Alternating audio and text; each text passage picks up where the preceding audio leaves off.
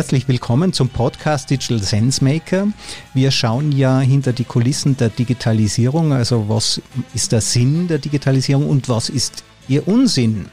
Wenn die alten Athener beschließen, wir gehen jetzt Spartaner verklopfen, dann ist das lebensgefährlich und zwar für die Bürger, also die Wähler selber. Andere Soldaten als die eigenen Einwohner gibt es nämlich nicht, als das Wahlvolk. Demokratie ist die Erfindung von Menschen, die bereit sind, die Konsequenzen ihrer Entscheidungen selber zu tragen, also nicht anderen aufzubürden. Also nicht Klimaschutz auf Kosten der Landbevölkerung, Infrastruktur auf Kosten der Fleißigen oder Arbeitsplatzsicherheit auf Kosten von Geflüchteten. Heute haben wir die Verantwortungsdemokratie durch eine Art Anspruchsdemokratie ersetzt. Die griechische Agora, dort haben sich die Bürger ja getroffen, das war der öffentliche Raum für den Informationsaustausch auf Augenhöhe. In diesem überschaubaren Raum konnte direkte Demokratie gelebt werden. Leider ist es nicht skalierbar.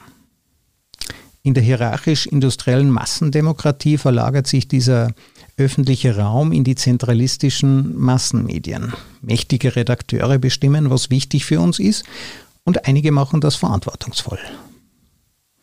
Was in den Massenmedien allerdings nicht vorkommt, das existiert auch nicht. Demokratie ist ja kein Selbstzweck. Sie dient Freiheit, Gleichwertigkeit und Solidarität unter den Menschen und sie braucht immer eine angemessene Form. Die industrielle Demokratie, also die repräsentative Form, wo gewählte Politiker die Entscheidungen auf Kosten anderer treffen, ja, das löst ein Kommunikationsproblem, das wir eigentlich nicht mehr haben. Längst schicken wir keine Wahlmänner mehr wochenlang per Pferd durch die Prärie nach Washington, Berlin oder Brüssel. Heute kommunizieren wir per Lichtgeschwindigkeit durch die postmodernen Kanäle der Digitalisierung. Und wo man sich nicht mehr auf der Agora zuhören kann, ist Demokratie eine Frage ihrer Medien geworden. Und die verändern sich. Neue Medien bringen alte Demokratiekonzepte in Gefahr. Mit diesen Gefahren hat sich mein heutiger Gast auseinandergesetzt. In seinem Buch Streamland fragt er sich, wie Netflix, Amazon Prime und Co. unsere Demokratie gefährden. Markus Kleiner ist Professor für Kommunikations- und Medienwissenschaft an der SRH Berlin University of Applied Science und dort Vizepräsident für Kreativität und Interaktion. Lieber Markus, freut mich sehr, dass du heute dabei bist. Hallo lieber Christoph, ich freue mich sehr über die Einladung, um mit dir über das Thema zu sprechen. Ich verfolge ja schon deinen Podcast etwas länger und es sind immer sehr inspirierende, gute Gespräche und ich hoffe, ich kann etwas beitragen, was in deiner Reihe sinnstiftend ist. Davon bin ich überzeugt. Was mich jetzt als erstes interessiert, was ist denn deine aktuelle Lieblingsserie? Ja, Lieblingsserie weiß ich nicht, aber was ich aktuell schaue, ist Black Summer. Das ist eine Zombie-Serie und all das, was du gerade beschrieben hast, kann man so wunderbar an Zombie-Serien diskutieren, denn wir sind hier in der Postapokalypse. Wir sind am Anfang nach dem Ende der Welt. Die Welt, wie wir sie kennen, ist untergegangen. Alle Regierungen haben sich aufgelöst. Die Menschen sind sich selbst übergeben im Kampf gegen diese Zombies und gegen sich selbst. Sie suchen nach Sicherheit, sie suchen nach Nahrung, sie suchen aber auch nach neuen Organisationsformen von Gemeinschaft. Und deshalb finde ich Zombie-Serien so unglaublich reizvoll, um über ähm, Demokratie zu sprechen. Denn sie sind ja als Dystopien auch immer Einladungen, unseren Stand der Demokratie, wo steht denn unsere Demokratie? Was sind vielleicht Demokratieprobleme, die wir haben, nochmal fiktional zu diskutieren? Und deshalb ist Black Summer, zweite Staffel, ähm, gerade so viel, viel brutaler noch als die erste. Brutal im Sinne nicht, weil mehr ähm, Zombie-Action ist, sondern weil es immer mehr um den vereinzelten Einzelnen geht, um Kleinstgruppen geht. Darum, dass sich niemand eigentlich vertrauen kann und jeder nur schaut, dass er den anderen nutzt und benutzt, um seine Ziele zu erreichen. Und das ist für mich gerade etwas, was ich sehr spannend fand und was ich am Wochenende weggebinscht habe. Ja, Demokratie beruht ja auf einem gewissen Gemeinsinn. Und ähm, äh, in diesen Zombie-Serien, da schließen sich ja dann oft kleine Gruppen zusammen, Jäger- und Sammlerhorden, die sich gemeinsam verteidigen. Aber das, was du beschreibst, ist ja Hyperindividualismus. Ja, absolut. Also es gibt ja verschiedene Zombie-Serien. Bei Walking Dead geht es immer wieder darum, dass wir eigentlich Gruppen haben, die gegeneinander kämpfen. Es gibt dann versprengte Einzelne und es geht immer wieder darum, also in Walking Dead, eine feste Gemeinschaft zu etablieren. Einen Ort zu etablieren, der Regeln hat, der auch ähm, Regeln für das Zusammenleben hat, der klar macht, wir sind eigentlich friedlich, wir verteidigen uns nur, wenn wir angegriffen werden und so weiter.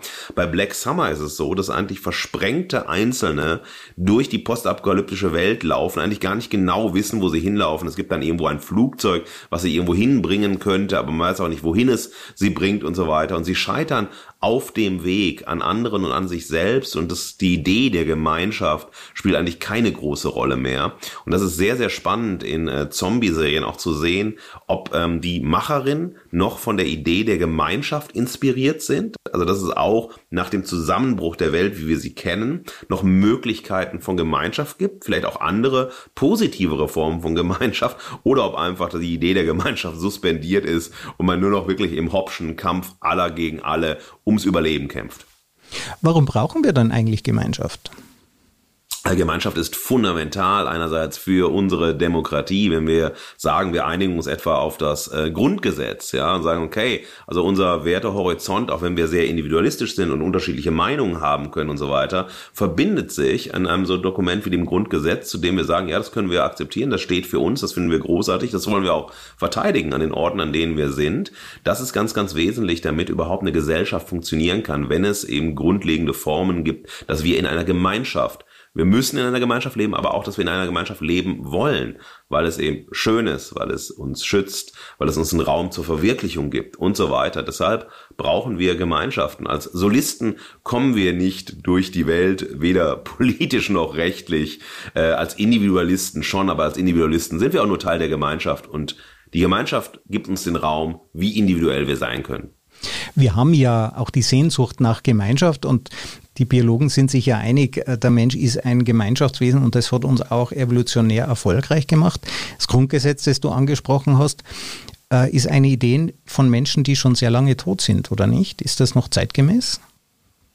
Das Grundgesetz ist ein Dokument, das sich im Prozess befinden muss. Das heißt, grundlegende Werte wie die Menschenwürde, das ist etwas, was bei Zombie-Serien total suspendiert ist. Die Menschenwürde als der große Universalwert, der uns verbinden soll als Menschen, existiert nicht mehr. Und deshalb ist alles erlaubt und das hat auch sehr erschreckende Konsequenzen.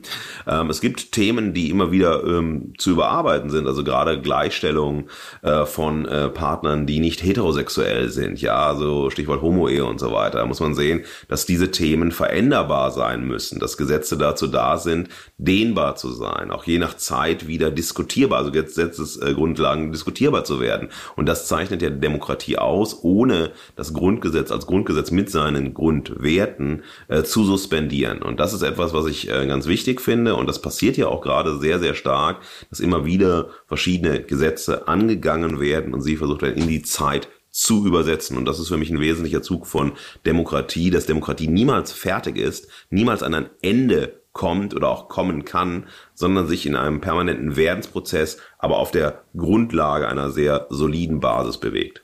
Das Grundgesetz basiert ja auf der demokratischen Idee, dass alle gleich sind, gleichwertig.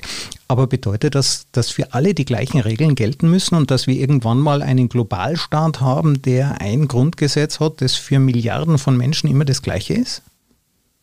Ich glaube, das wäre zu zentralistisch gedacht. Das wäre aber auch so, wenn äh, wir uns alle sozusagen treffen würden auf der Ebene von wir teilen kollektiv Werte. Ja, wir einigen uns kollektiv auf Werte. Ich glaube, das ist äh, in den Grundlagen, also wenn es um das Thema der Menschenwürde äh, ist, wird das etwas sein, was ein Bindeglied ist soziales Bindeglied unter den Menschen ist. Ähm, natürlich gibt es immer welche, die abweichen. Die gibt es immer. Es gibt Menschen, die auch nicht mitmachen wollen bei einer äh, bei der Idee der liberalen Demokratie, sondern die eine andere Vorstellung von Staat haben, ja.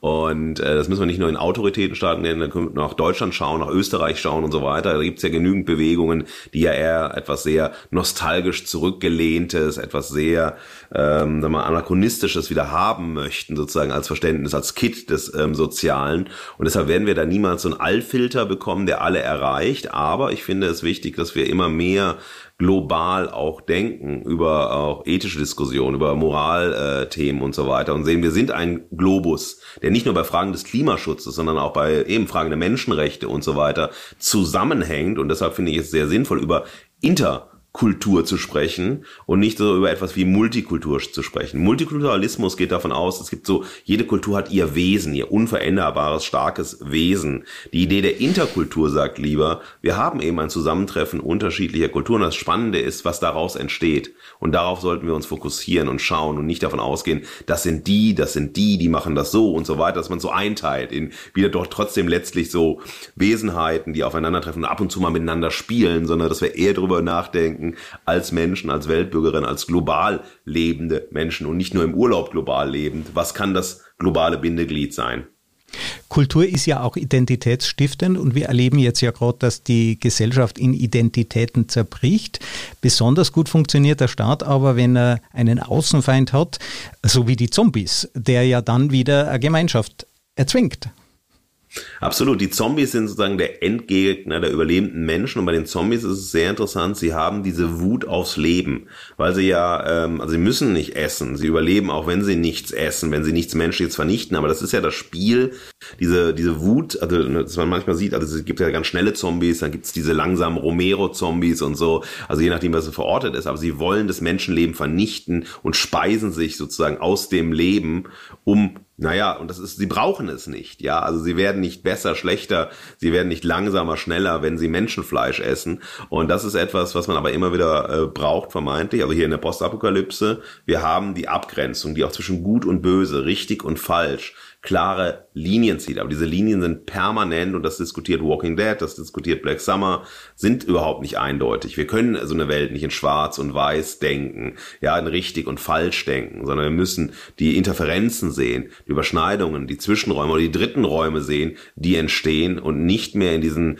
ja, ne, Dichotomen. Es gibt halt nur die eine Seite und die andere. Wir sind Team A, das ist Team B und wir sind natürlich automatisch gegen Team B, wie das dann spielerisch beim Fußball stattfindet und so weiter. Jetzt gerade wieder die EM, ähm, naja, vielleicht Ne, jetzt äh, schlechtes Beispiel für die Österreicher. Ähm, wir werden wahrscheinlich auch noch, äh, ne, wenn wir gegen England, naja, spielen, also, auch. also Nationalstaat entsteht ja auch dadurch, dass wir die gemeinsamen Geschichten haben, dass wir gemeinsame genau. Erzählungen entwickeln, dass wir gemeinsam bei der Fußballweltmeisterschaft oder Europameisterschaft oder wo auch immer verlieren, ja, dass wir die gemein ja. dass wir äh, gemeinsame Medien haben, dass wir gemeinsam wetten, das gucken, ja, das genau, eint, ja, genau. wir haben die gleichen Feiertage. Jetzt ist aber auch Thomas Gottschalk nicht mehr Thomas Gottschalk.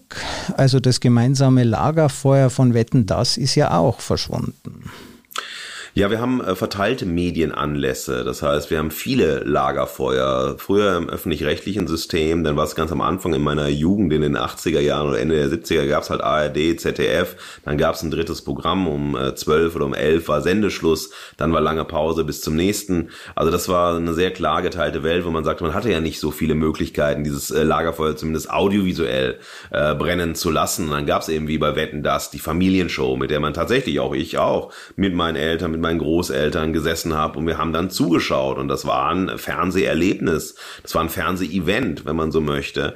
Und aus heutiger Sicht, ja, sagt man, wow, ich war dabei, aber ich kann nicht mehr so gut nachvollziehen, was mich gereizt hat oder was ich jetzt so großartig fand, weil ja auch äh, meine Mediennutzung viel verteilter ist. Ich schaue als Generation Fernsehen, ich bin 73 geboren, also Generation Fernsehen, schaue ich immer auch noch Fernsehen, aber auch noch und nicht mehr primär. Und äh, ich will manche Dinge im Fernsehen sehen und andere hole ich mir aus Mediatheken. Ja, und das ist sozusagen diese Vielfältigkeit der Möglichkeiten, Medien zu nutzen, Programm zu nutzen, sich auch irgendwo einzuschreiben. Das ist die eine Seite. Auf der anderen Seite gibt's immer noch bestimmte Leitmedien. Ähm, also Streaming ist das neue Leitmedium und dann gibt es Protagonisten im Streaming, wie die äh, On-Demand Videostreaming-Dienste, Netflix, Amazon Prime, Apple und so weiter, die dann wieder andere Lagerfeuer brennen lassen, indem sie sagen, hier meine Original-Serie, meinen Film, den wir gedreht haben, extra exklusiv für Netflix, das muss man sehen. Und da müsst ihr alle zuschauen und so weiter. Und so produziert man Trends. Also man produziert neue Lagerfeuer. Früher war es für die Öffentlich-Rechtlichen einfach, als es eben den also Wetten das sozusagen das Monopol hatte, hatte Wetten das das Monopol und da musste man ja für eine gute Show sorgen, aber man hatte das Monopol. Und heutzutage ist es eher darum, dass, ähm, also wenn wir bei Streamingdiensten bleiben, die Plattformen untereinander kämpfen, wer äh, das größte Feuer entzündet und wer damit die meisten Menschen bekommt. Was ZDF ja macht, wenn es Nachrichten gibt, äh, dann wird darüber berichtet, wie viele Deutsche sind unter den Opfern und CNN macht das genauso, wie viele Amerikaner sind unter den Opfern. Das ist ja eine Art von Filterfunktion, die hier stattfindet. Das heißt, es werden zwar Nachrichten nicht unterdrückt, aber sie werden doch so priorisiert und geordnet nach dem, was für die eigene Nation interessant ist und auch das erzeugt gemeinsame Erzählungen. Äh, wir sind ja auch am nächsten Tag, ich gehöre auch zur Generation Fernsehen, auch wenn ich eigentlich nicht mehr gucke. Äh, wir haben dann darüber gesprochen, wer hat gewonnen oder wer war schwer verletzt. Ja, das Ende von, äh, von Wetten, das hat uns ja noch alle sehr berührt. Wenn jetzt Netflix das neue Lagerfeuer ist, dann handelt es sich um ein globales Lagerfeuer. Ich kann zwar über diese Geschichten erzählen, äh, mit meinen Kollegen. Wir treffen uns regelmäßig, ist ein Kollege in Dubai, ein Kollege auf Bali und wir treffen uns gemeinsam und besprechen dann natürlich auch unsere Fernsehtipps, unsere Fernsehgewohnheiten, aber mit Start hat es eigentlich nichts mehr zu tun. Sagen wir mal so, also wir müssen erstmal sehen, dass es ja verschieden, also Netflix ist ja nicht gleich Netflix überall. Wir haben Netflix Deutschland, Netflix Österreich, Netflix Frankreich und es gibt immer wieder auch ein spezielles Angebot, je nachdem, in welchem Netflix, in welchem Land wir uns äh, befinden. Und es zeigt sich daran, äh, dass man sagt, okay, was funktioniert in dem Land? Und davon produzieren wir dann auch ähm, eigene Serien, also so etwas wie Marseille diese ähm, Politserie mit Gérard Depardieu, die ist speziell auf Frankreich zugeschrieben. Das ist natürlich kein globales House of Cards, war auch nicht so erfolgreich wie House of Cards, aber das muss man einfach bedenken. Also wenn wir im Streaming-Raum sind, haben wir natürlich bei den großen Trends, bei den großen internationalen, transnationalen Serien, haben wir Dinge, die wir gemeinsam sehen, auf der einen Seite und sehen können, aber wir haben eben auch viel Programm, das dann eben nur in Deutschland läuft. Äh, ja, und wenn man mal so eine Serie wie Dark erfolgreich wird, dann wird sie zu einem äh, Exportschlager, aber das muss sich zeigen. Das hätte ja auch überhaupt nicht funktionieren können, hätte ja auch nur in Deutschland funktionieren können und dann wäre es auch so gewesen. Das heißt, wir haben nicht diesen Raum,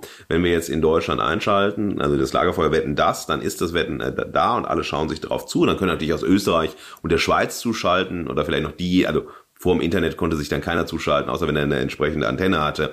Da rein. Heute haben wir die Möglichkeit, dürfen aber die Unterschiede nicht ähm, übersehen. Und wir müssen auch sehen, und das ist ganz ähm, klassisch marxistisch gedacht, wenn wir jetzt sozusagen jemand aus Bali eine Serie sieht, dann ist er natürlich aus einem Kulturraum, wo er sozialisiert ist, mit der Sprache, mit Werten, mit Normen, der die Serie vielleicht oder wahrscheinlich anders sieht, als du sie siehst, als ich sie sehe. Und dann wird's ja erstmal spannend, zusammen zu sprechen.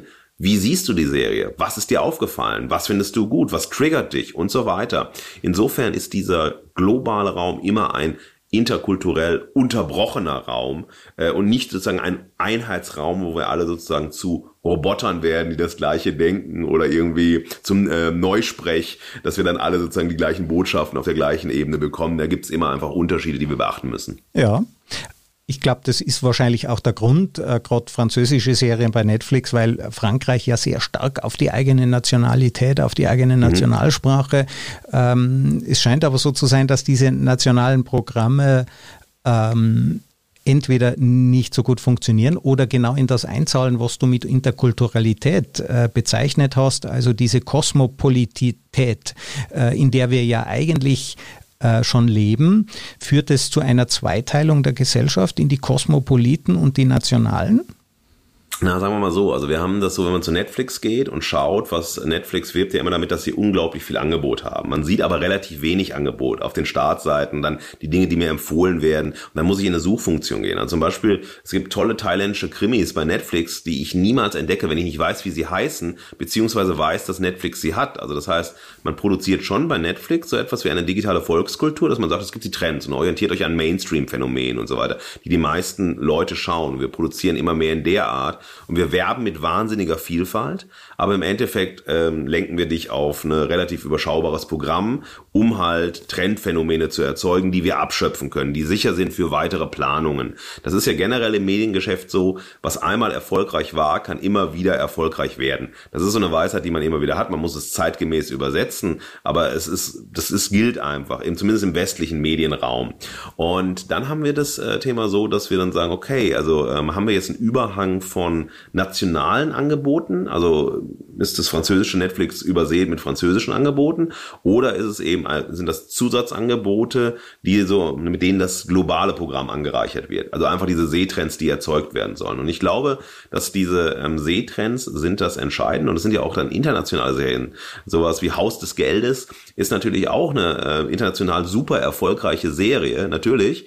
Und dann sagt man, okay, also wir, wir sind jetzt nicht mehr so, dass es alles aus England und Amerika kommen muss. Wir öffnen den Rahmen, aber uns geht es wesentlich darum, Mainstream Geschmack zu erzeugen und abzubilden. Wir sagen immer noch, wir haben auch noch die Nischen, natürlich, aber die Nischen, die werden nicht so gefördert und die werden nicht so gepusht. Da müssen die, die die Nischen sehen wollen, selber suchen oder sich das ne, raussuchen und so weiter. Sie werden nicht in den Vordergrund gestellt. Das geht eher so dann auf die Ebene weniger zwischen ähm, global und national als vielmehr hin zu einer neuen Mainstreamisierung von Sehgewohnheiten. Und dass man weltweit sowas wie House of Cards einfach als die Politserie äh, kennt, das hat etwas damit zu tun. Die, die Serie ist stark, die ist gut, die ist überzeugend, das ist okay, aber es gibt auch andere Serien, die also vom Grundthema her genauso stark sind, vom Spiel her genauso stark sind, aber nicht die Chance hatten, an House of Cards heranzukommen.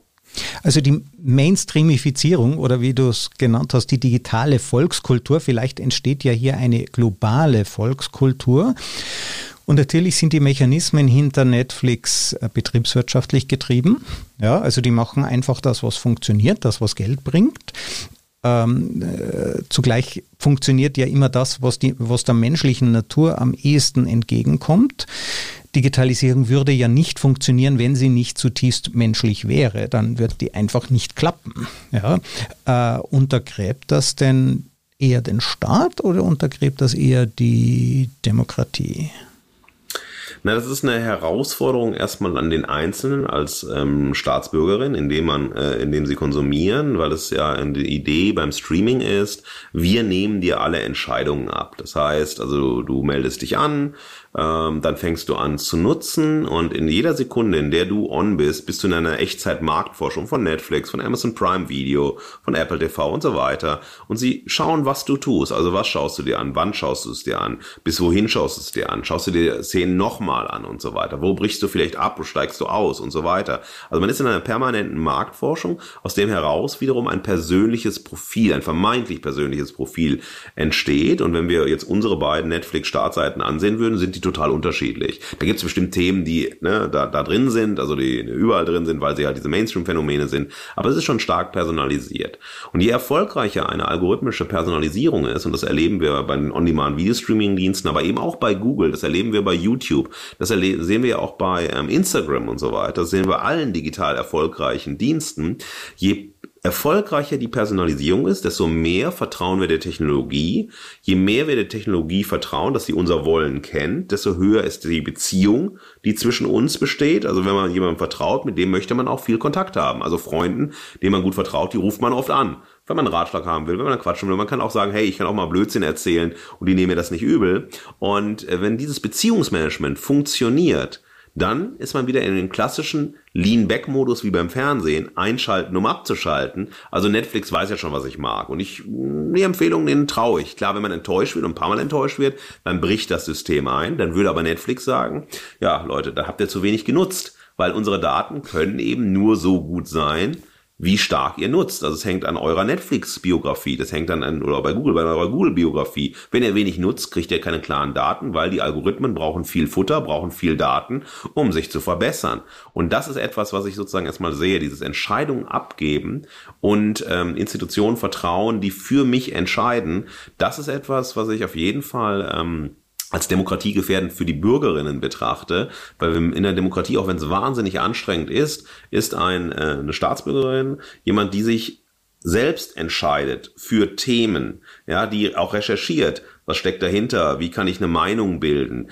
sich äh, ganz viel Material heranholt und dann sagt, okay, also ich wähle diese Partei, ich finde diesen Gesetzesentwurf überzeugend, ich habe Argumente gegen äh, die und die äh, Akteure, Institutionen und so weiter und sich das nicht alles vorgeben lässt. Und diesen Modus, vielleicht als letzten Satz an der Stelle, diesen Modus nimmt man ja auch ein, wenn man sagt, hey, Facebook ist meine Hauptmedienquelle, indem ich einfach die äh, aufbereitete Welt bei Facebook nehme, um mir meine Meinung zu bilden und gar nicht mehr zu fragen, wie kommt es da zustande? Und das sind Phänomene, die ich demokratiegefährdend finde, die bedingt sind durch algorithmische Operationen, die aber schlechterdings selbst nicht politisch sind, sondern ökonomisch getrieben sind. Also diese Algorithmen nutzen ja unseren Bias, ja, unseren Confirmation Bias. Wir suchen als Menschen das, was unser Gehirn am wenigsten mag, ist Unsicherheit. Das heißt, wir wollen eigentlich gern mehr von dem Gleichen. Darum werden ja auch, wie du gesagt hast, die gleichen Stoffe immer wieder aufgelegt, denn das gibt uns Sicherheit, gibt dann auch betriebswirtschaftliche Sicherheit für den, der das Geld dafür ausgibt. Steckt dahinter aber nicht auch eine Kränkung, eine Kränkung 4.0, die uns erkennen lässt, wir als Menschen sind doch wesentlich einfacher gestrickt, als wir uns eigentlich wünschen. Denn wenn ein Algorithmus, und das sind jetzt bei Leibe keine komplexen, ultra aufwendigen Algorithmen, das ist eigentlich alles relativ einfach äh, gemacht, wenn man so die künstliche Intelligenz dahinter seziert, da steckt eigentlich gar nicht viel dahinter, sind wir vielleicht doch nicht so selbstbewusst, nicht so eigenständig, wie wir, wie wir hoffen? Das ist ein ganz wichtiger Punkt. Also ich spreche ja sehr oft in meinem Buch oder auch an anderer Stelle vom digitalen Narzissmus. Und das ist sozusagen eine der Verführungsstrategien des Digitalen, fast schon eine Seduktionstheorie des Digitalen, dass man uns natürlich da bekommt, wo wir in unserem ich-Sein, in unserer Individualität vermeintlich bestätigt werden. Das sehen wir an der ganzen Anerkennungsökonomie durch Likes, durch Herzchen und so weiter in den sozialen Medien, wie schnell wir abholbar sind, wenn wir geliked, wenn wir anerkannt werden. Ja, und je mehr wir anerkannt werden in unserem So-Sein, je mehr wir uns dann auch, also bei den sozialen Netzwerken produzieren wir unser Ich permanent, ja, und das wird dann anerkannt, das wird geliked, das wird, dann folgt man einem und so weiter. Man kriegt auf einmal so einen Machtzuwachs, das ist die eine Seite. Bei den On-Demand-Videostreaming-Diensten ist es so, dass wir dann geschmeichelt werden auf der eben, ah komm, das ist super, das ist Stoffe, die mir gefallen. Und ich lerne mich ja auch im Sehen selber kennen. Also man fragt sich ja manchmal auch so immer, warum mag ich dieses Genre? Also warum mag ich Horror? Warum mag ich Crime? Warum mag ich bestimmte Schauspieler? Warum mag ich Regisseure? Warum mag ich bestimmte Bilder? Und das ist ja eigentlich alles ein Spiegel unserer selbst. Deshalb schauen wir permanent in den digitalen Spiegel und dann werden wir aber auch zurückgespiegelt. Das, was uns zurückgespiegelt wird, gefällt uns im meisten der Fälle. Und wenn es dann eben abweicht, also wenn andere etwas anderes tun, was uns nicht gefällt, dann gibt es halt sehr oft auch Aggressivität, Negativität. Dann gibt es Shitstorms. Dann gibt es auf einmal so einen riesen Tovabu. Und dann fragt sich, woran liegt das? Und dann muss man erstmal hinschauen. Ich frage mich dann immer, okay, was war die, was war der Trigger? Was war der Trigger, der diese Reaktion ausgelöst hat? Und das erste ist immer, das ist etwas, was in meinem Kosmos nicht enthalten ist, was ich nicht gut finde. Und ich mache mich auf einmal so gesetzgebend. Also meine Befindlichkeit, mein Geschmack wird zur Richtschnur des Handelns und daran müssen sich andere orientieren. Und das ist etwas, was natürlich aus dem digitalen Narzissmus herausfließt im negativen Sinne. Ähm, auf der anderen Seite kann es gemeinschaftsstiftend sein, aber es wäre halt allein, also wenn wir bei dem On-Demand-Video-Streaming-Diensten bleiben, ist es konsumistisch gemeinschaftsstiftend. Das hat in sich sozusagen kein politisches Moment, das aus Netflix oder Amazon Prime, aus irgendeiner Serie, ein politisches Engagement transnational fließen könnte. Also diese Algorithmen, die ja äh, besser uns manchmal besser kennen als wir selbst, erzeugen ein Gefängnis, ja, eine Filterblase, in der wir am Ende nur noch ganz alleine sind, während der Nationalstaat ja als große Filterblase immerhin äh, viele Jahrzehnte, Jahrhunderte funktioniert hat, im Gemeinschaftsstiften ist genau durch diese Filterfunktion am Ende steht jeder Mensch ist dann eine eigene Insel, wenn er seine eigene Blase hat, hat dann vielleicht am Ende seinen eigenen Staat, ja, wenn wir Staat als Filterblase definieren. Ähm, was ist denn die Gegenstrategie? Na, also erstmal müssen wir sehen, ob wir ähm, alle in Einzelfilterblasen sind. Natürlich hat jeder seine Perspektive auf die Wirklichkeit. Aber ähm, ich ne, dass man dann sozusagen auch bereit ist, seine Perspektive zu ändern, wenn man gute Argumente bekommt, wenn man andere Erfahrungen macht und so weiter. Das ist ja etwas, was auch zu uns gehört. Also wir sind ja keine äh, ne, sind Leute, die zwischen äh, A und B laufen, also entweder oder nur, sondern wir sind ja auch bereit, Fremde durch Fremdheitserlebnisse, Bildungserlebnisse zu haben, uns zu verändern und so weiter. Was aber, ähm, also was ich zumindest wahrnehme, was in äh, gerade digitalen Medienkulturen äh, der Fall ist, dass auch Uneindeutigkeit für Algorithmen nicht so spannend ist. Also sie müssen ja schon eine hohe Form von besteht, also von, ne, also es geht in die Richtung, also ne, es, und daraus können wir das und das schlussfolgern und dann mache ich keinen Fehler und so weiter. Und das sozusagen in der Logik der digitalen Architektur wieder etwas zurückkommt, von dem ich dachte, Mensch, das ist viel, also es ist offener eigentlich, weil Menschen sind offener und sind auch offener für Dinge, die nicht in ihrem Horizont sind. Je mehr wir im Digitalen sind, dann gibt es entweder, also ne, du gehst zu Google, gibst was ein und du willst sofort innerhalb von Bruchteilen von Sekunden auf der ersten Startseite Top-Ergebnisse haben, an denen du dich orientieren kannst, um diese Unsicherheit, von der du gesprochen hast, zu beseitigen.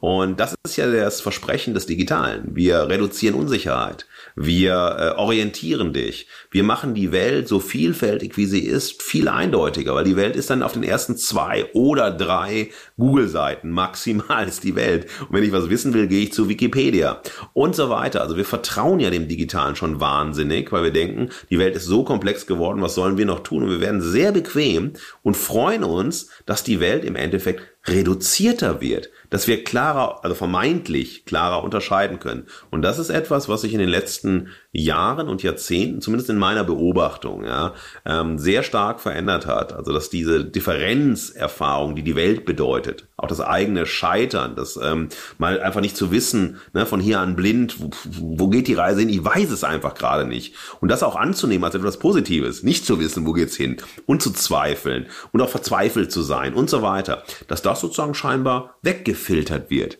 indem man die Welt sehr, sehr klar macht. Gib einen Begriff ein und du hast Ergebnisse. Ja, und ob die dann stimmen oder nicht, da musst du vertrauen. Du kannst dann weiter gucken und so, aber erstmal hast du Ergebnisse. Aber so funktioniert die Welt ja manchmal nicht. Auch wenn man in Sinnkrisen ist, dann reichen mir nicht 100 Likes bei Instagram, wenn ich in einer Sinnkrise bin. Weil dann ist irgendwie ein Bild, was man irgendwie sieht und ich kann eine Blume abbilden oder mich selber, aber das sagt mir ja nichts. Und das ist die Gefahr dabei. Das heißt, das verführt wiederum zu denken, die Welt ist viel unkomplexer, als sie ist und ich bin viel leichter orientiert in der Welt, indem ich digitalen Medien vertraue. Aber die Welt spiegelt sich eben auf meine eigenen Vorurteile. Sie nimmt mir die Angst. Also es ist eine Angstlinderungsstrategie. Das ist ja das Basis dieser Anziehungskraft, dieser Verführungskraft, dass es einfach hilft, unsere Angst zu überwinden. Ich selber nutze ganz stark YouTube und ich freue mich schon jeden Abend, zwei Stunden gucke ich mir Vorträge an und neue Wissensvideos, ähm, ganz kurze Informationen, wo ich dann tiefer gehen kann. Und was ich besonders spannend finde, ist immer sich die Dinge anzugucken, die den eigenen Erwartungen widersprechen. Also ich stehe jeden Morgen auf mit dieser Idee, welche, welche Erwartung, welche vorgefertigte Idee könnte ich heute zerbrechen. Mhm. Machen das mhm. viele Menschen? Du, das müsste man empirisch erheben. Ich will da nicht drüber spekulieren, aber ich glaube, dass die Mediennutzung einfach so funktioniert. Auch bei YouTube. Ich nutze YouTube auch sehr stark, also für unterschiedlichste Fälle. Also ich bin dann, wenn ich so Retro-Fernsehsachen sehen möchte, also diese ZDF-Sendung Breakdance mit Esi Gulp, 1984, Professor Rosemeyer, Mediziner, erklärt dann, was die Gefahr beim Breakdance ist, großartig. Also dafür als Archiv, aber eben genauso wie du sagst, als Wissensplattform, äh, aber einfach auch unter Unterhaltungsmedium. Ich nutze YouTube ja, aber es gibt ja bei YouTube auch durch die YouTube-Biografie den Vervollständigungsalgorithmus, ja. Es geht nach Popularität und da ist wieder die gleiche Frage. Ähm, naja, kommen wir sozusagen aus einer Verengung heraus oder werden wir in eine Verengung gepackt? Und das ist sozusagen das Problem, ähm, was ich damit habe, weil ich möchte natürlich, also mich selbst, aber wir, wir beide sind ja im Bildungskontext unterwegs. Das ist ja nicht verallgemeinerbar sozusagen unsere spezifische Sicht auf die Welt. Die ist ja auch relativ privilegiert durch das, was wir tun, ja. Und da muss man sehr schnell aufpassen, über Menschen zu urteilen. Ich glaube aber, dass ähm, das Moment der digitalen Bequemlichkeit äh, dazu beiträgt, dass man na, schneller zufrieden ist mit dem, was man hat, weil es mich ja spiegelt und das grundlegende Vertrauen geht dann ja letztlich zu mir. Also ich bin in meinem Geschmack und mit meinem Geschmack konfrontiert, darauf reagieren die, die digitalen Dienste und dann richte ich mich da ein. Und das ist eher diese Irritierung, wenn etwas kommt, Was mir nicht gefällt, ich sehe das, wenn ich zum Beispiel über Hip-Hop spreche für Universal und dann äh, die Kommentare unten drunter lese. Ja, also man hat wahnsinnig viele Likes dafür, also viel, viel mehr als Dislikes, aber die Kommentare sind dann meistens negativ, extrem negativ. Wenn dann jemand sagt, jemand, der eher aussieht nach Rock'n'Roll, darf nicht über Hip-Hop reden und diese Dinge kommen dann und so weiter. Und das ist sehr interessant, dass ich glaube eher, und daran sieht man halt sehr deutlich, dass dieses Einrichten in seinen eigenen Filterblasen und dann sozusagen aber aggressiv auf Abweichung zu reagieren, etwas ist, was mit halt im Digitalen enthalten ist. Und das ist keine Diskurskultur. Das ist nicht ähm, hierarchiefreie Kommunikation, von der noch Jürgen Habermas geträumt hat, ja, äh, sondern das ist genau das Gegenteil. Und da glaube ich, äh, das ist sozusagen die Gefahr dabei. Dieses äh, ne, narzisstische sich einrichten in seiner Welt und dann aber auch daran festhalten wollen und nicht mehr raus wollen, weil es ja bequem ist. Man ist ja eingezogen in das Haus ne, des eigenen Ichs, des Digitalen und so weiter. Dann äh, will man das immer bestätigt haben. Und dieses Moment von dir, produktive Fremdheit, ist etwas, was, glaube ich, weniger vorhanden ist. Aber nur aus meiner Beobachtung, das ist nicht empirisch belastbar.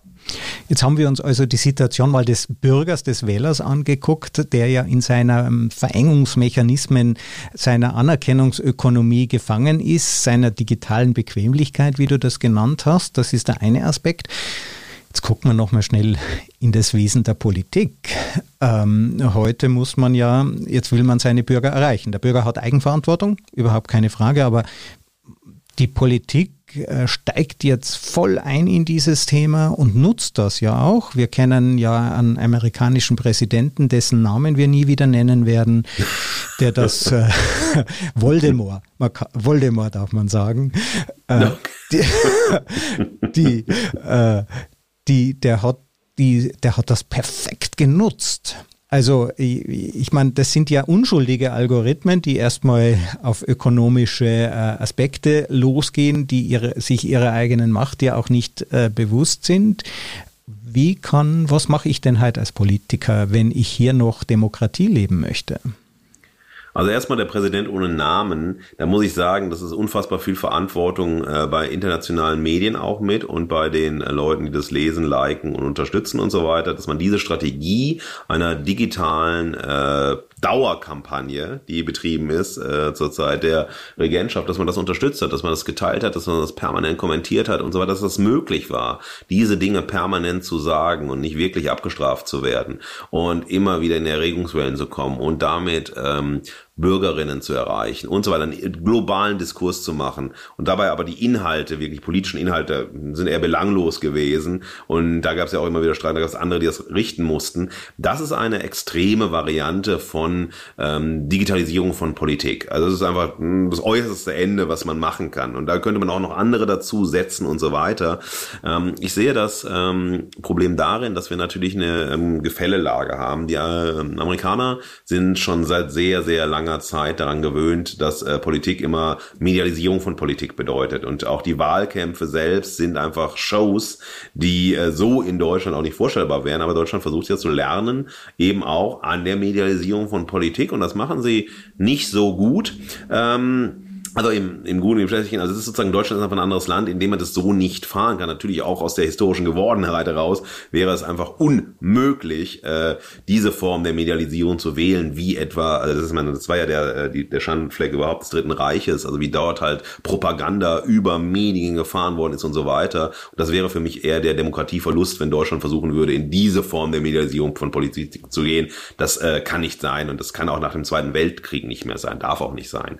Ich glaube aber, dass dass man ähm, versucht, und da sieht man gerade die jungen Politikerinnen, auch bei den Älteren, dieses, wir müssen digital sein, wir müssen uns irgendwie digital einschreiben, wir müssen irgendwie Inhalte produzieren und so weiter. Und von vielen Politikerinnen machen das ja, der macht das Team, macht die Inhalte. Da sitzt nicht jemand selbst, Frau Merkel sitzt nicht selbst dran und äh, ne, twittert und äh, Instagram und so weiter. Und ich glaube, dass man sich sehr genau mal überlegen sollte, als äh, politische Vertreterin, als Parteien, ähm, wofür brauchen wir die Digitalisierung? Warum ist die Digitalisierung wichtig? Wo sind die Grenzen der Digitalisierung? Wie können wir auch äh, die Bürger Bürgerinnen dabei begleiten, Digitalisierung zu lernen oder politisches Handeln digital zu lernen. Und da haben wir noch in Deutschland zumindest, also da kenne kenn ich mich nur aus dem Mediensystem am besten aus, haben wir wahnsinnig viel Nachholungsbedarf, ähm, weil ich auch nicht verstehe, warum ähm, digitale Bildung nicht schon in der Grundschule beginnt, in der ersten Klasse, dass es Fächer gibt, die die Schülerinnen schon von dem frühesten ne, also Bildungskontakt an, in diese Welten hineinbringen, dass wir nicht Programmiersprachen lernen von Anfang an, weil das ist ja die Sprache des Digitalen, das ist erstmal Programmierung.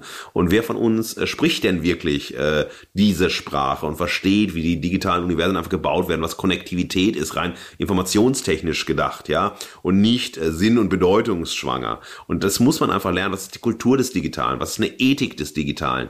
Und da sind wir noch sehr weit von entfernt. Und was ich in der Politik oft sehe, sind so, naja, bemühte Versuche, äh, irgendwie bei der Digitalisierung dabei zu sein, aber Influencerinnen sind da natürlich, ob im Guten und im Schlechten, Jahrzehnte von entfernt im Sinne von, so erreicht man wirklich Leute und man muss diese Strategien wählen und so weiter. Und es ist meistens viel Inszenierung, viel Tara, bei dem wenig rauskommt und es noch nicht mal sexy aussieht.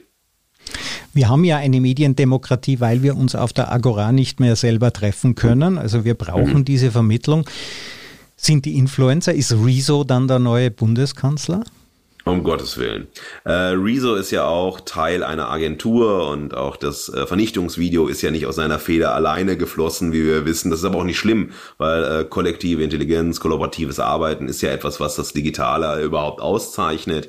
Nein, ich glaube, ähm, unsere Politikerinnen müssten stärker geschult werden in ihrer digitalen Performance. Das heißt, also wie können wir politische Inhalte durch die äh, Möglichkeitsräume des Digitalen adäquat präsentieren, damit sie zur digitalen politischen Kommunikation werden, die anschlussfähig ist und die die Bürgerinnen involviert. Und wie können wir dann übers Digitale in einen wirklichen Dialog kommen? Also viel ähm, von digitalen Medienkulturen lebt ja im Endeffekt von, naja, Reizreaktion. Es gibt einen Post, darauf gibt es eine Reaktion und dann gibt es nochmal eine Reaktion zurück und es ist nicht wirklich Kommunikation. Also viele digitale Medien sind für mich nicht kommunikativ.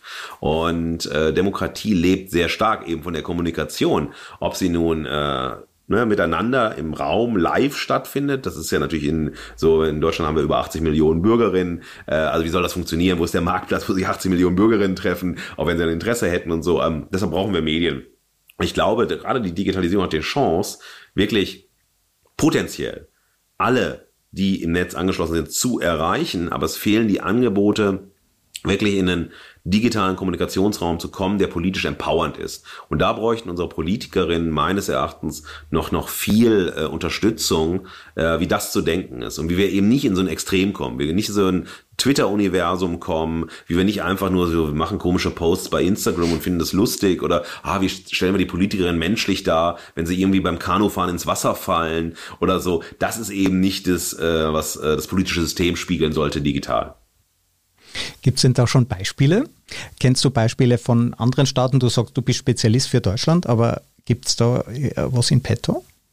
Mm, also ich, äh, sagen wir mal so, was äh, Digitalisierung angeht, ist, äh, ob man das mag oder nicht, ähm, Amerika einfach immer weiter äh, als, äh, als Deutschland zumindest. Und ähm, da geht's mehr darum, weil auch das, äh, weil wir sind ja auch in Amerika nicht, klar, Twitter ist stark und äh, wir haben Facebook und so weiter, aber es gibt eben ganz verschiedene andere Dienste noch, in denen man äh, stattfindet und so weiter und wie man sich darstellt und wie man auch sozusagen dieses, alleine von dem, inspiriert von dem You, ne, inspiriert einfach zu den Leuten kommt, weil äh, ne, Broadcast Yourself bei YouTube, also wie reiche ich den anderen und nicht auf einer hierarchischen Ebene. Und das finde ich etwas, was auch, äh, das ist, ähm, das kann man auch kritisieren, auch im politischen System in Amerika, diese Ebene des etwas, also vermeintlich hierarchiefreieren Kommunizierens halt.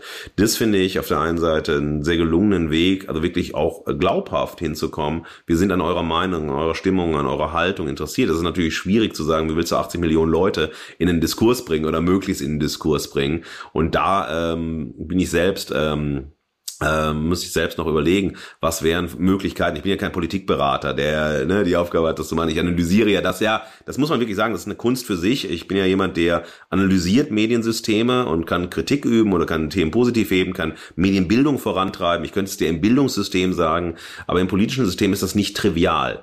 Weil wir haben natürlich eine Voraussetzung, also wofür steht die Partei, was sind die Inhalte, wie ist sie geworden, wer sind die Player, sind jetzt die jung, äh, sind halt die jungen Organisationen der Parteien, sind das eigentlich diejenigen, die es vorantreiben müssen? Und wäre das besser, wenn sie sozusagen die Digitalisierung der Politik vorantreiben? Sind sie auch besser darin geeignet, weil sie vielleicht äh, Digital Native sind oder nicht? Braucht es neue Beraterinnen. Also wenn es Politikberatung heißt, dann vor allem Digitalberatung. Aber wir nicht, nicht so, wir machen das Gleiche, was wir eh schon machen, nur eben digital, sondern es braucht einfach eine neue Kompetenz in den Beraterstäben und so weiter. Ähm, das ist die eine Seite. Was mir auffällt, ist, dass ähm, Politikerinnen in Deutschland sehr viel über Infrastruktur reden, sehr viel über Datenschutz reden, aber ein grundsätzliches Thema vergessen, die Kultur der Digitalisierung. Was heißt denn digitales Leben? Was ist denn überhaupt ähm, Digitalität als auch gemeinschaftsstiftendes Moment? Was ist digitaler Narzissmus? Und wie leicht kriegt man auch mit extremistischen Positionen Leute, die vielleicht gar nicht extremistisch sind? Und das würde ich mir wünschen halt, dass ähm, es mehr Resonanzräume gibt für die Kultur der Digitalisierung. Da könnte ich dann beratend einsteigen, aber dieses Kerngeschäft, und das möchte ich mit hohem Respekt, ähm, wenn jemand politischer Berater ist und man überlegt, wie digitalisiere ich jetzt das Programm der Partei, das sind alles keine trivialen Themen, wo man sagen kann, ist doch ganz einfach. Guck dir mal den Riso an, dann macht das mal so wie der Riso und so weiter. Aber der erreicht ja auch nicht alle. Also insofern ist das, glaube ich, eine Aufgabe, die wir noch haben. Lernen für die Kultur der Digitalisierung. Also es bleibt spannend. Du hast es ja digitale Volkskultur sogar genannt. Den Begriff, den nehme ich mit. Äh, in den USA gibt es ja Town Hall Meetings. Mhm. Ähm, es ist auch so, dass die junge Generation ist ja nicht Politik verdrossen, äh, wie mhm. oft behauptet wird. Die sind nur Nein. verdrossen an den Politikern, die für sie unerreichbar sind. Und genau. ich denke, da ist die Chance für eine junge Generation, vielleicht auch von Frauen, äh, sich hier einfach besser zu positionieren und näher an den Menschen zu sein. Ja, wir sind, äh, leben also in einer Zeit, und das erlebe ich in der Lehre, mit hochgradig sensibilisierten jungen Leuten, die wirklich ein hohes politisches Bewusstsein haben, die aber auch den Wunsch haben, sich politisch zu positionieren, gegen Ungerechtigkeit zu kämpfen und so weiter. Und gerade das ganze Feld der Intersektionalität, wir müssen ja auch nicht mehr denken, da gibt's Frauen und Männer und es gibt Homosexuelle und Lesben, es gibt Transmenschen, es gibt so viel Diversität und dieses Leben der Diversität und dieses Leben können der Diversität und dass es auch in unsere Köpfe hineingeht, das ist etwas, was was äh, ganz wesentlich für die junge Generation ist, ob sie sich äh, gegen den Klimawandel engagieren, ob sie sich gegen Rassismus, Sexismus, Homophobie und so weiter engagieren. Da ist ein hohes Bewusstsein da. Aber es ist eben nicht äh, das Vertrauen da in die klassische Elite, in die Etablierten und so weiter. Und dieses kritische Moment finde ich total produktiv, finde ich total wichtig. Aber es muss eben auch nicht nur so, ah, ist schön, dass die das machen und schön, dass Fridays for Future läuft und so weiter. Das muss ernst genommen werden. Es muss wirklich strukturell ernst genommen werden und die Interessen Gruppen müssen in den politischen Prozess, in die politische Kommunikation geholt werden. Dann kann sich etwas verändern und dann kann man auch überlegen, ob sich das dann auch in der Digitalisierung der Politik verändert. Aber man muss eben mehr Gehör, mehr Raum geben und wieder da Vertrauen zu erzeugen. Und da sind ja verschiedene Parteien in Deutschland unterwegs und es gibt nur wenige, die das äh, auf der Ebene des Erreichen der jungen Leute bis, bisher wirklich ganz gut machen und auch gelernt haben, es gut zu machen äh, und dabei sind und so. Aber das ist nichts, was einen Common Sense hat. Ich denke, du hast ja den Klimawandel jetzt zum Abschluss nochmal erwähnt. Da wächst uns ja auch ein Außenfeind heran, der ganz nützlich sein kann für die Gemeinschaft, ohne dass man ihn entmenschlichen muss. Ja, den muss man mhm. nicht diskriminieren. Der ist schon äh, unmenschlich, was da auf uns zukommt und zumindest die Chance existiert, äh, dass wir hier, äh, dass daraus auch Gemeinschaft entsteht. Ja, aber es soll keine Gemeinschaft der Angst werden. Das ist das große Problem unserer Zeit. Wir haben so viele Angstgemeinschaften, die sich dann einschließen in ihre Angstgemeinschaft und ganz hart gegen andere, die außerhalb der Angstgemeinschaft stehen, vorgehen oder die die Angst auslösen. Das Wichtige ist, dass wir das Überzeugung sehen, dass der Klimawandel menschengemacht ist äh, und nicht irgendwie was, ne, was von außen kommt, zu dem wir keinen Einfluss hatten. Und dass wir sagen, wie wir wirklich sinnvoll gemeinsam, wie du sagst, äh, den Klimawandel begegnen können in unserem Alltag, da wo wir stehen, jeden Tag wie wir ökologisch leben und wo wir auch unseren Fußabdruck weiter hinterlassen. Das wäre ein großartiges Thema. Aber eben auch der Kampf gegen Sexismus, gegen Homophobie, gegen ähm, aber ne, rassistische Aspekte und so. Das ist was, was gemeinschaftsstiftend im besten Sinne sein sollte. Markus Kleiner, vielen herzlichen Dank, dass du im Podcast mit dabei warst. Ich nehme die digitale Volkskultur als Begriff mit, die Anerkennungsökonomie und den digitalen Narzissmus. Vielen Dank. Sehr gerne. Vielen Dank, dass ich da sein konnte und Dank für das tolle offene Gespräch. Worüber schreibst du gerade? Was ist dein nächstes Buch? Mein neues Buch heißt Deutschland 151, Porträt eines bekannten Landes in 151 Momentaufnahmen. Ich nähere mich Deutschland äh, mit 151 Themen nach dem äh, Zweiten Weltkrieg bis zur Gegenwart und versuche so ein Kulturporträt des Landes zu zeigen, in seiner ganzen Ambivalenz, Ambiguität, in seinen Abgründen und in dem, wofür Deutschland steht und dass Deutschland eben ein ganz anderes Deutschland ist als noch das Nachkriegsdeutschland, das Zeit des Wirtschaftswunders. Und ähm, das diskutiere ich gerade. Erscheint am 7. Oktober im Conbook Verlag. Und ich bin noch im Schreiben. Von daher. Aber du hast schon einen Abgabetermin. Das ist höllisch. Absolut, absolut. Und ich freue mich drauf und bin gespannt, äh, weil es ja gerade nach der Wahl ist, ob das auch vielleicht ein Thema ist, dass man dann sozusagen äh, ne, mit der unter der neuen Regierung auch nochmal diskutieren kann, wie sind wir geworden, was wir geworden sind. Natürlich aus Mikroperspektiven, die nicht die Welt in jedem einzelnen Kapitel erklären wollen, sondern im Storytelling, in faktenbasierter Analyse und so weiter, ein Panorama zeichnen. Vielen Dank, Markus. Vielen Dank, liebe Zuhörer. Äh, dass ihr heute dabei wart. Und nächste Woche geht es schon wieder um ein ganz anderes Thema und ich freue mich schon auf euch. Danke und gute Zeit.